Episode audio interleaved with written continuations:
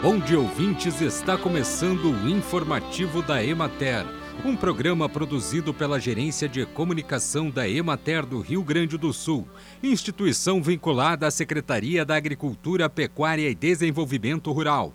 A apresentação é de Matheus de Oliveira, na técnica José Cabral.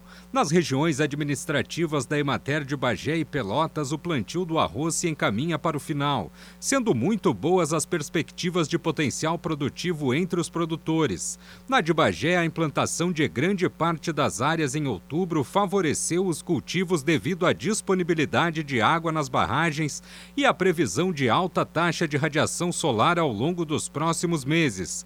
O estande de plantas é satisfatório em virtude da umidade necessária para germinação e emergência nas áreas onde o plantio do arroz foi realizado na semana anterior. As chuvas da semana passada exigiram drenagem das lavouras de forma a impedir acúmulo de umidade.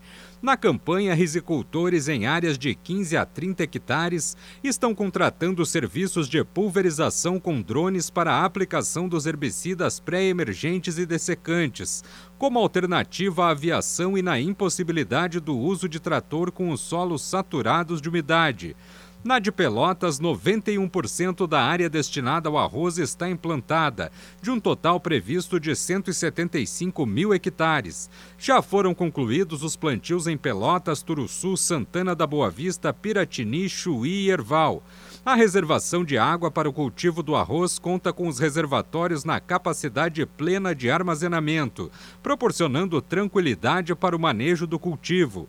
Nas regiões de Porto Alegre, Santa Maria e Soledade, mais de 70% das áreas das intenções de plantio estão plantadas, respectivamente de 225 mil hectares, 126 mil hectares e 29 mil hectares. Bem, e por hoje é isso, nós vamos ficando por aqui. Mas amanhã tem mais informativo da Emater. Um bom dia a todos que nos acompanharam e até lá!